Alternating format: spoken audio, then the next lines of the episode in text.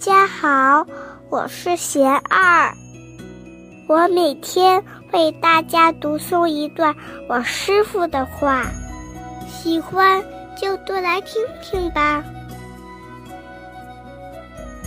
我师傅说，人来到这个世界上是业力的牵引，因为前世造作了成为人的业。因缘成熟时，业种润发感果，接受这一期生死。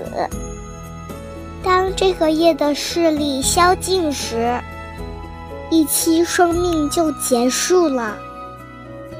犹如射箭，射出去时的力量强弱，决定了箭的远近。力未尽，剑不落；业未尽，命不舍。报尽则命终。在这个造业受报的轮回过程中，业力的善或恶，引发了果报的乐或苦。因此，造善业就非常重要。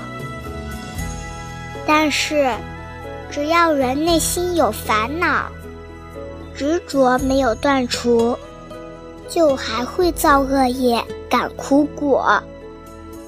即使一时因善业而感乐果，终究仍然摆脱不了轮回之苦。佛陀为此寻求真正解脱之道。这就是佛法告诉我们的生命的究竟意义。